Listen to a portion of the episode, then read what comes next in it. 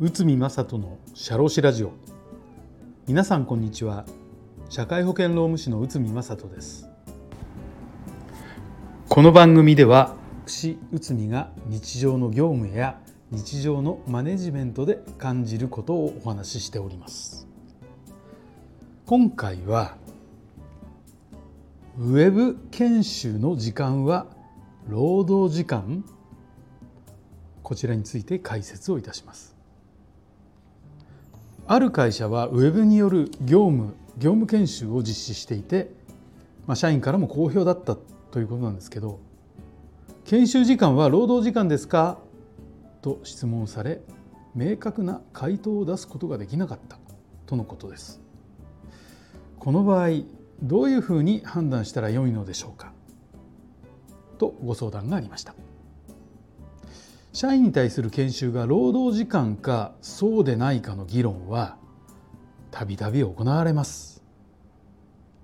その判断は、まあ、だんだんだんだん明確となってまして行政解釈平成11年3月31日揮発168号では以下となっています。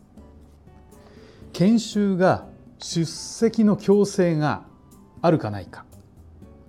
欠席した場合に就業規則による制裁がない、まあ、自由かどうかということですね。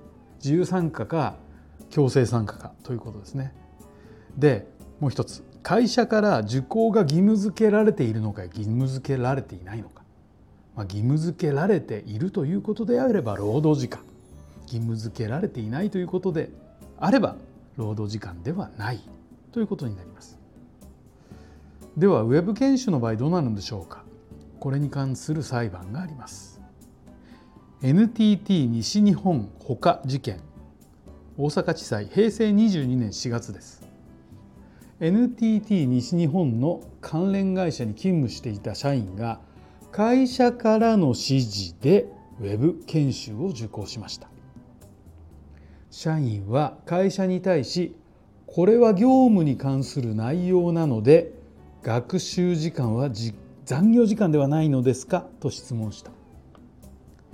会社は会社から強制しているわけではなく自宅でも可能なので労働時間にはならないと回答した。この回答に納得いかない社員は裁判を起こした。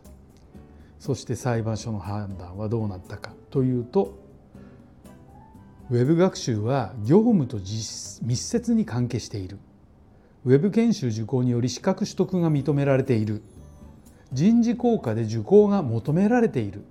以下の項目を考えても業務上の指示によるものと考えられる。ウェブ研修時間は労働時間と認められる。ということで会社側の主張は通りませんでした。ウェブ学習の学習時間について社員に委ねることがほとんどだというふうに言われますが学習内容そのものが業務に密接に関わっていたり人事効果などに影響する場合は労働時間としてカウントされるものですよってウェブでの学習は自宅でも学習可能だから労働時間にはならないという考えは間違いなのです。ウェブ研修は増える傾向にあっても減る傾向にはありません。もしこの研修が労働時間に該当する研修ならばウェブ研修の単元管理等を行う。研修の標準時間を設定する。人事効果とリンクさせる。時間外に研修を受講したら残業代を支払う。などに注意をしなければいけません。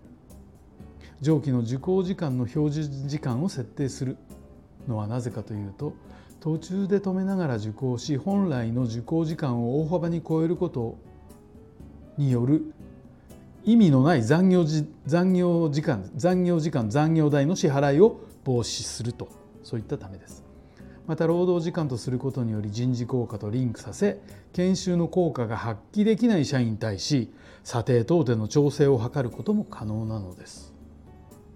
単に自宅で研修を受講させ残業時間とはカウントしないですよという思い込みでウェブ研修を導入すると、まあ、今回の裁判の事例のような結果となります。そのためウェブ研修導入の意味をよく考えて運用することが大切なのです。はい、えー、今回もお聞きいただきありがとうございました。Thank you.